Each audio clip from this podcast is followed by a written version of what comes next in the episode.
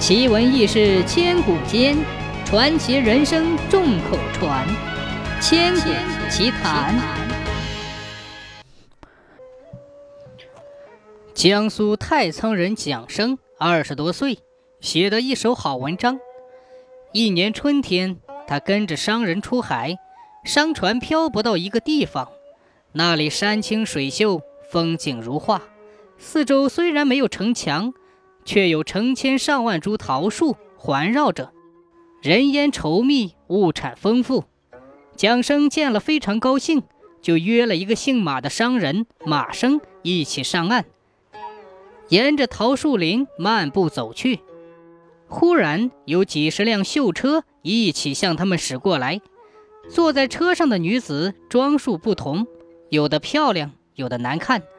内中有个女子，脸孔凹进。耳朵卷曲，嘴唇翘起，牙齿扒出，残缺不全，但打扮的珠光宝气，像是个富贵人家的姑娘。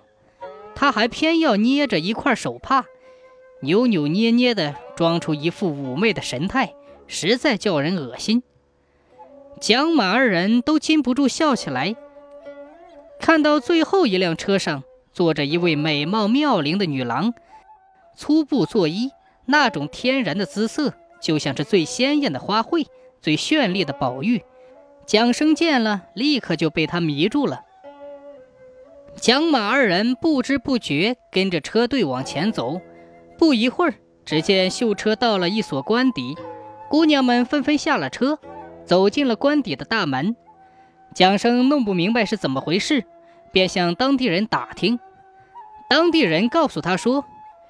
这里是桃窑村，男女配偶必须经过考试，所以每年春天，当地的官员就先叫待嫁的姑娘来参加考试，按照他们的容貌美丑排列名次，再对待婚的男子进行考试，根据他们的文章优劣确定次序，最后将两份名单合起来，甲配甲，乙配乙，按照先后的次序把一对对男女配拢起来。每次总是匹配的很得当。今天是轮到村女们考试，明天就要轮到男子来考试了。您如果尚未成亲，不妨试上一试。蒋生听到这里，觉得是个好机会，就和马生找了家客店住了下来。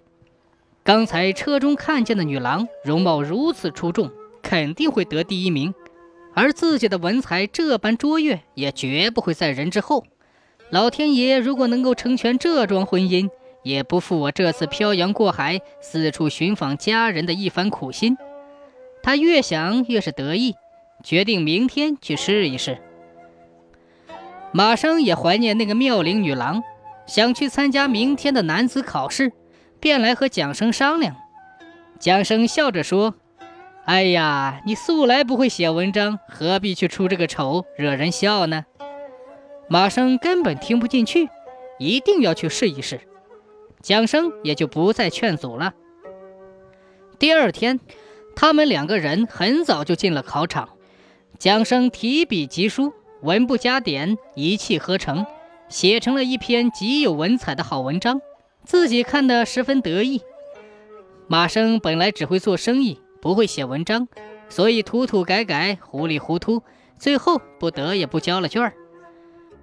考完刚回到住处，就有一个人来传达主考官的话，说蒋生考试成绩相当好，如果送给他三百贯钱，就给蒋生一个冠军。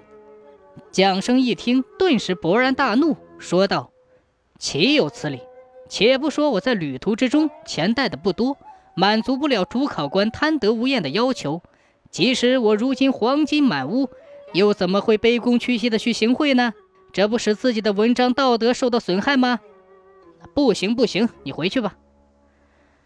那人碰了一鼻子灰，很狼狈，看看没有通融的余地，只好灰溜溜的走了。马生却灵机一动，悄悄地跟在那个人的后面，到了一个僻静的地方，就把自己带来的金钱偷偷塞给了他，请他无论如何帮个忙，给自己弄个冠军当当。发榜了。马生果然获得了冠军，高兴得不得了。蒋生呢，想不到竟落在了最后面。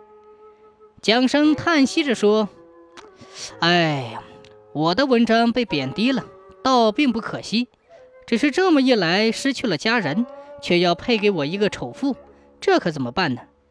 心中很是焦躁，但已无法可想了。不一会儿，主考官按次序给一对对男女配偶。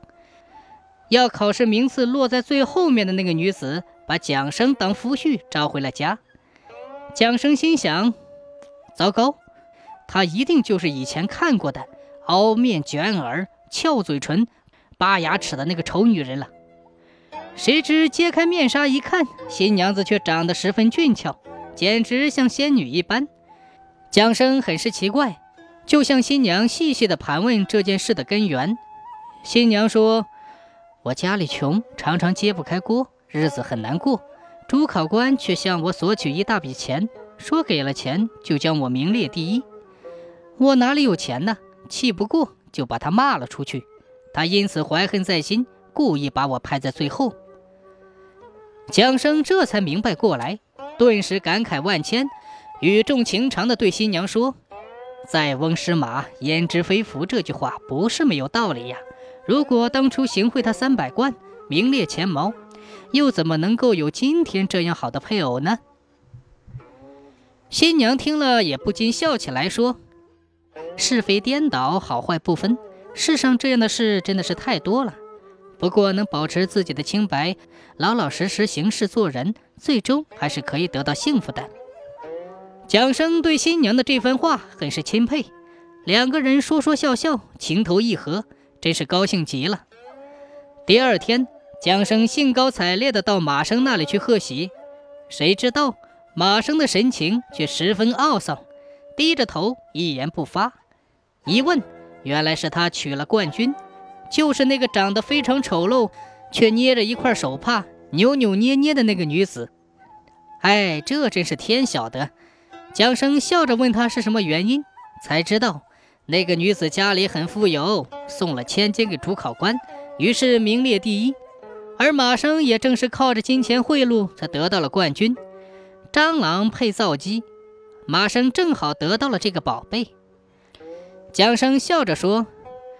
花钱买个虚名，却失去了做人的本分，这是你自找的麻烦吗？有什么好抱怨的呢？